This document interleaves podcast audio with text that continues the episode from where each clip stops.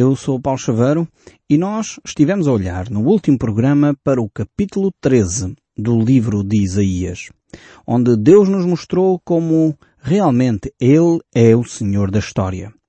E até os povos que não querem saber de Deus muitas vezes são usados pelo próprio Deus para cumprir os seus propósitos. E se nós analisarmos no capítulo 13, vimos como as nações, eh, que muitas vezes são usadas por Deus para realmente Deus corrigir o seu povo. Eh, alguns dos povos que viviam naquela região, estamos a falar eh, da época de 700 anos antes de Jesus nascer, estavam ali naquela região, algumas eram aliadas à nação de Israel, outras eram inimigas, e nós vamos entrar nesta secção que começa aqui no capítulo 13 e vai até ao capítulo 23, que vai falar acerca das nações e sentenças que Deus vai decretar sobre as nações naquela região. Iremos ver aproximadamente 11 nações diferentes e sentenças sobre estas mesmas nações, profecias que Deus dá, julgamentos que Deus dá. A primeira que nós vimos foi sobre a Babilónia.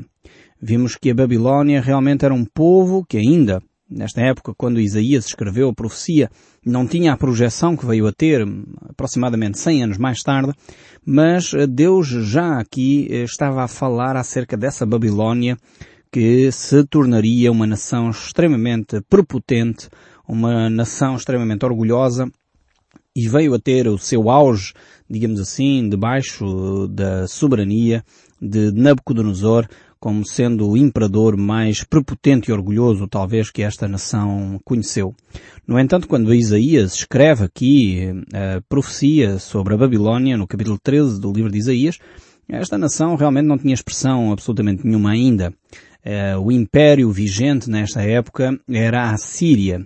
No entanto, eh, como Deus fala e Deus conhece o futuro, Ele realmente é o único conhecedor do futuro e como diz o povo, e muito bem, há um provérbio popular que diz eh, muito bem, o amanhã a Deus pertence. Realmente só Deus tem conhecimento do futuro e por isso Ele deu através do Espírito Santo a Isaías eh, a revelação daquilo que iria acontecer a este império. E vejamos o que diz o texto no verso 19. Babilônia é a glória e o orgulho do seu povo, a mais bela cidade de todos os reinos. Estamos a falar aqui de uma profecia que ainda não tinha tido o seu cumprimento. De facto, Deus mostra como esta cidade se tornaria uma das cidades mais belas de toda a história da humanidade. E não estou a exagerar. A Babilônia é considerada uma das sete maravilhas da antiguidade nós seres humanos gostamos muito de catalogar uh, as coisas, avaliar o que é que é melhor, o que é que é pior. E a Babilónia, de facto, nesse ranking uh, das grandes maravilhas da construção, a Babilónia ficou dentro das sete maravilhas da antiguidade, juntamente com as pirâmides do Egito. Uh, realmente foram, foram maravilhas que ficaram registadas para a história.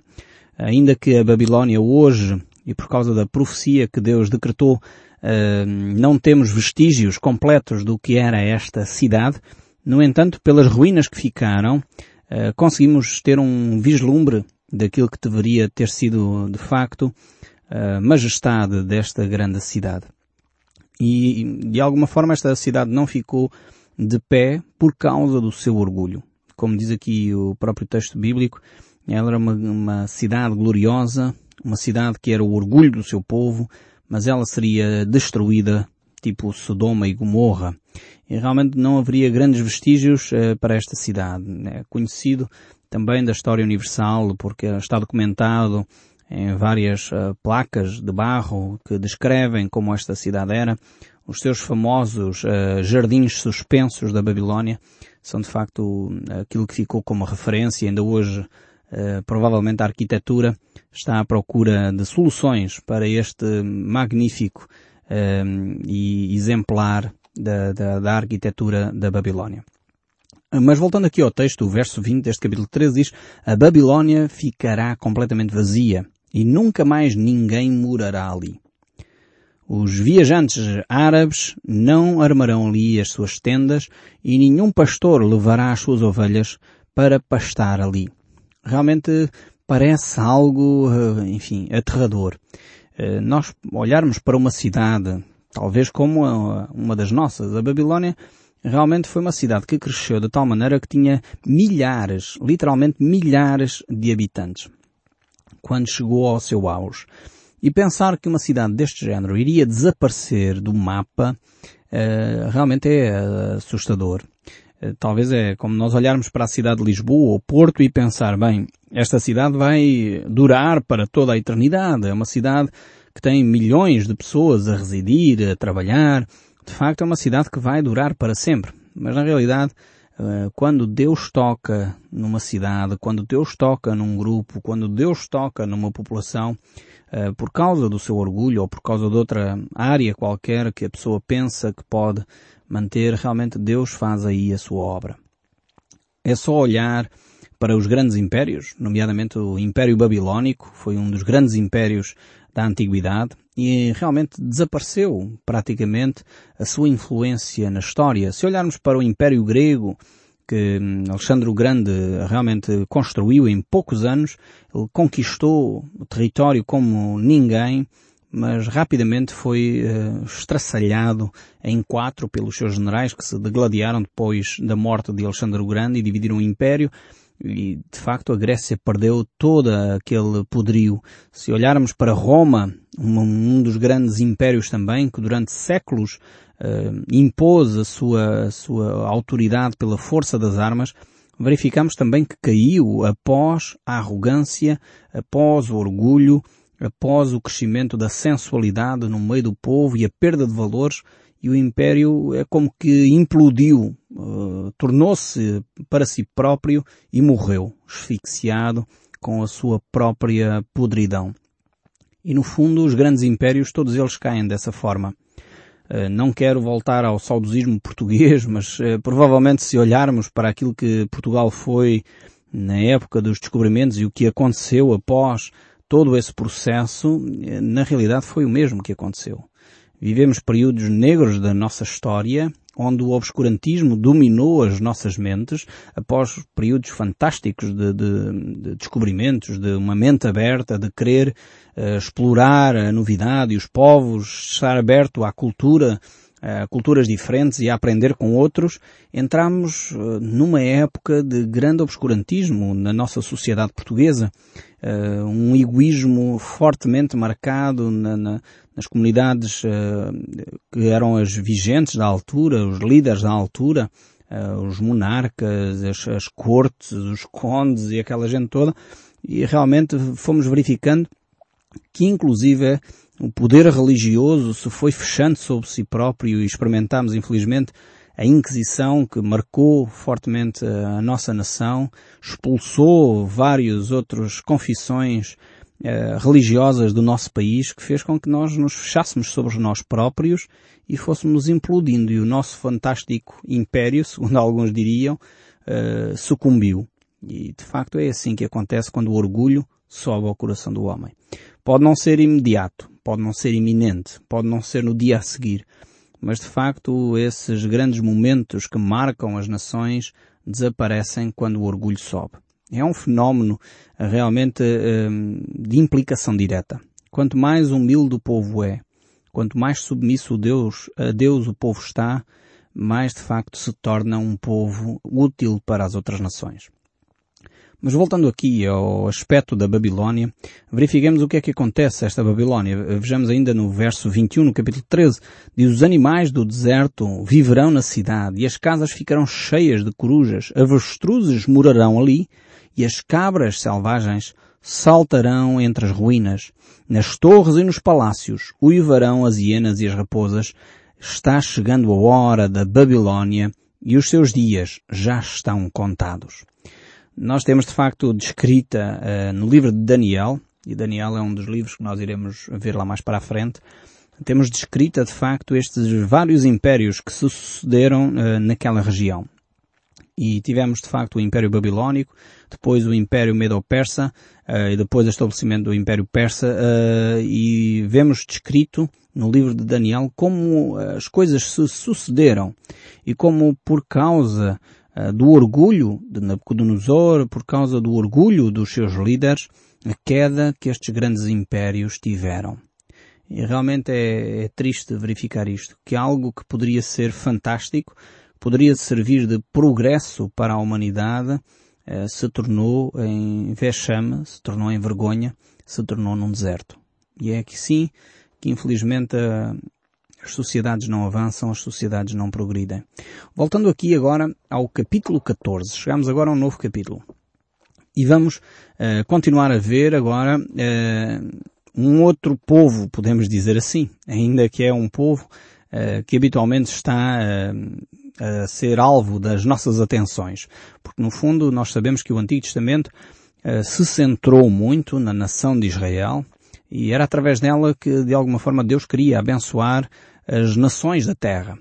Quando Deus escolheu a nação de Israel, não a escolheu para ela ser um povo uh, especial que se fechasse sobre si próprio.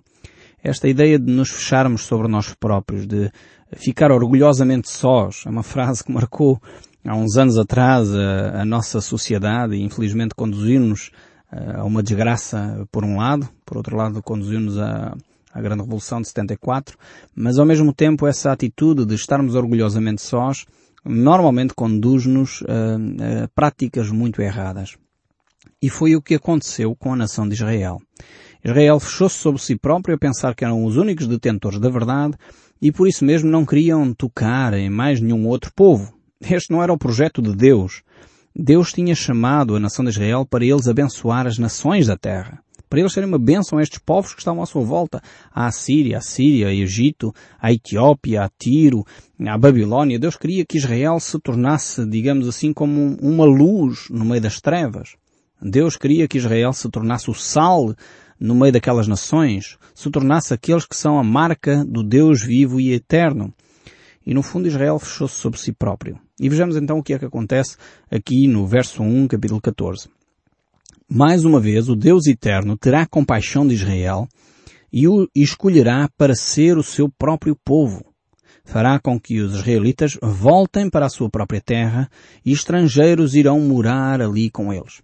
Vemos aqui uma profecia que Deus deixa com Isaías que para um israelita, provavelmente para um habitante da terra de Judá, poderia fazer muita confusão. Então, mas nós estamos na nossa terra e Deus está a falar de nós voltarmos para a nossa terra, mas nós nem saímos.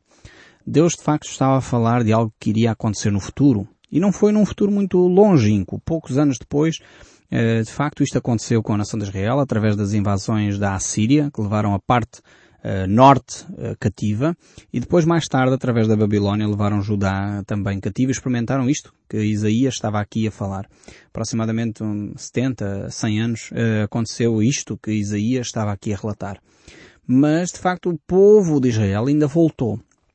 Mas se olharmos para aquilo que aconteceu alguns anos mais tarde ainda, após a vinda de Jesus Cristo, cerca do ano 70, quando Jerusalém foi eh, tomada uh, pelo general Tito e depois foi destruída completamente e o povo de Israel aí ficou completamente espalhado pelo mundo inteiro. E ficou espalhado até 1948, quando ninguém já esperava que a nação de Israel se voltasse a constituir. As Nações Unidas, após a Segunda Grande Guerra, eh, consideraram que era legítimo o povo hebreu, o povo de Israel, ter o seu próprio território.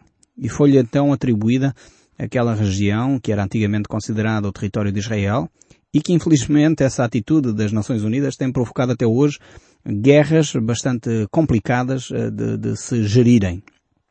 Tem desde então tentado mais ou menos uh, gerir essa tensão que se estabelece no Médio Oriente, mas de alguma forma é o cumprimento também do que está aqui descrito, em que o povo de Israel voltará à sua própria terra. E é interessante ver que este povo voltará à sua terra e estrangeiros, diz o texto, irão morar ali com eles. Ou seja, eh, o povo de Israel estará misturado com um povo estrangeiro. E parece que realmente esta profecia relata os acontecimentos que têm vindo a se suceder desde 1948, desde o estabelecimento desta nação. Creio que muitos mais destas profecias irão continuar a ter a sua uh, concretização durante estas nossas gerações, nós estamos a assistir ao cumprimento destas profecias que Deus deu a Isaías. Vejamos então o verso 2.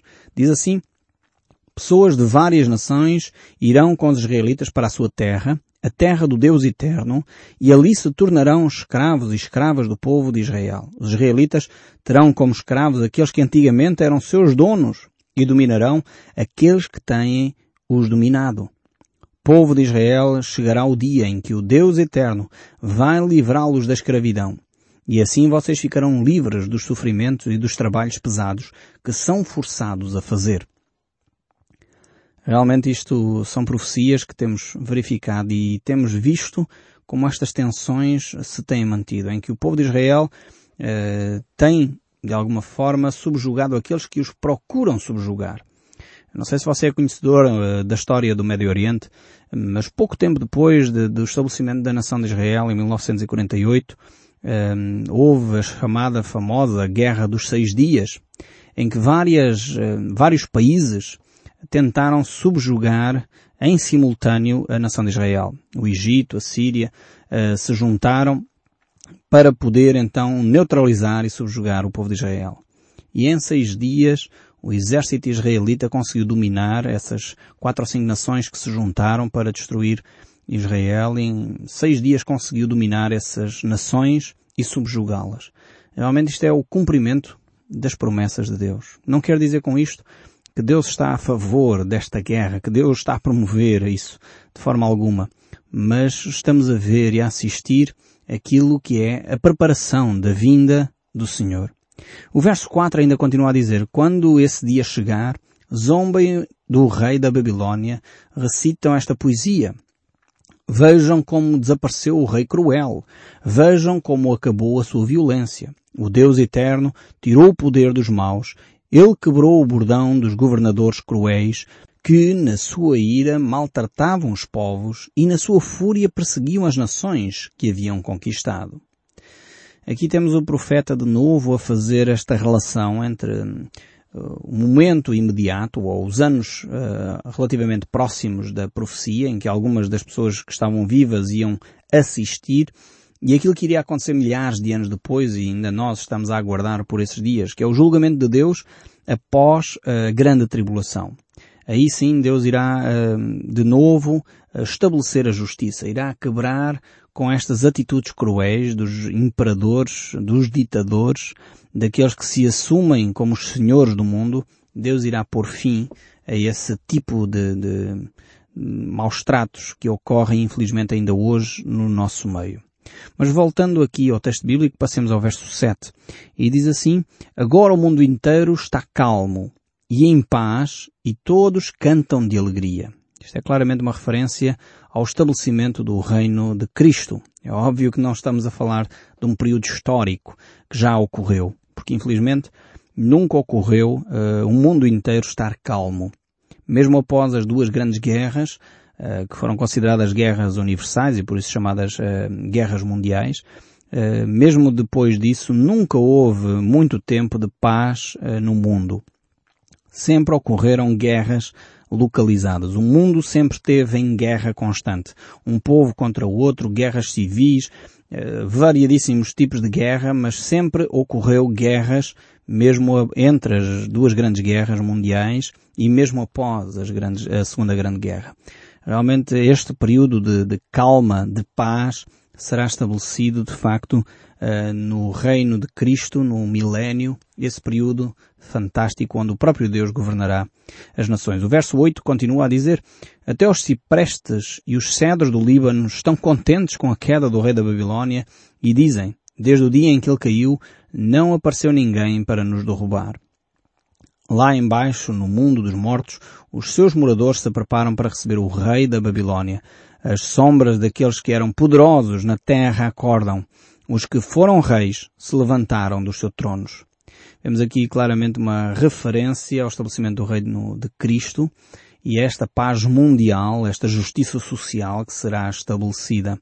Mas também aqui vemos, eh, de alguma forma, eh, o rei da Babilônia aqui tipifica aponta para uh, Satanás e a queda de Satanás. Vejamos aqui ainda o texto bíblico que diz como caíste do céu, ó estrela da manhã, filha da alva, como foste lançada por terra, tu que debilitavas as nações. Aqui claramente temos uma referência a Satanás, esta filha da alva ou filho da alva aponta para Satanás.